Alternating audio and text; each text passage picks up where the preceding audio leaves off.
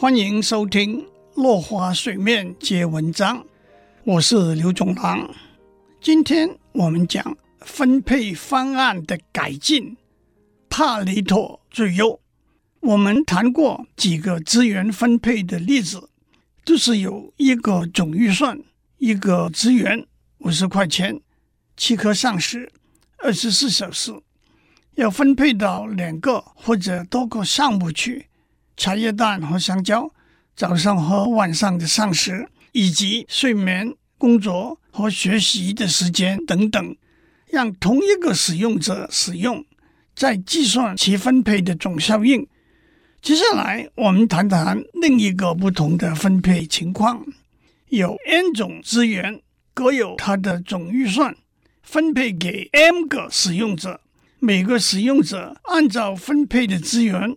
算出个别的总效应，譬如某公司的常务经费有一个总额度，人力资源有一个总数目，空间有一个总面积。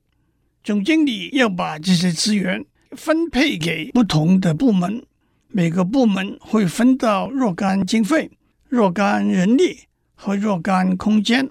总经理宣布分配方案之后，各部门经理。就按照分到的经费、人力和空间，算出自己部门的总效应。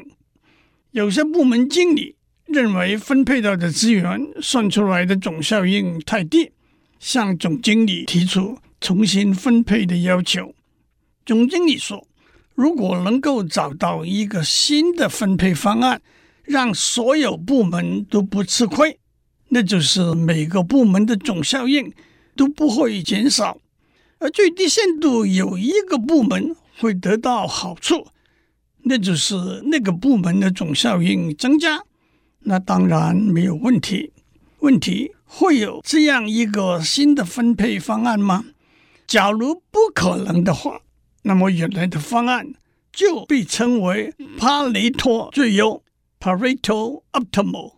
反过来，如果的确有比较好的新分配方案，把旧的分配方案改成新方案，就叫做帕雷托改进 （Pareto Improvement）。直觉来讲，帕雷托最优是个合情合理的观念。在已有一个分配方案的前提下，损人利己的新方案是不能被接受的。帕雷托改进。就是不选人却例子的意思。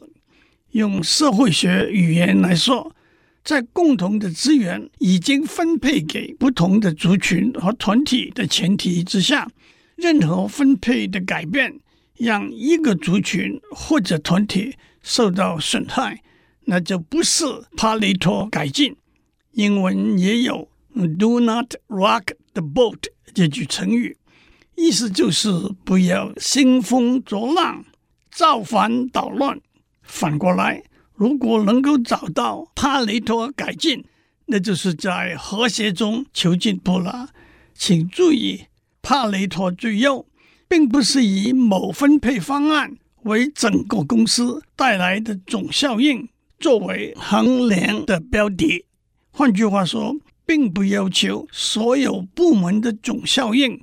加起来为最大，在广泛的情形之下，资源分配往往有不止一个帕雷托最优分配方案。这个时候就得加上其他标准，以选取一个帕雷托最优方案。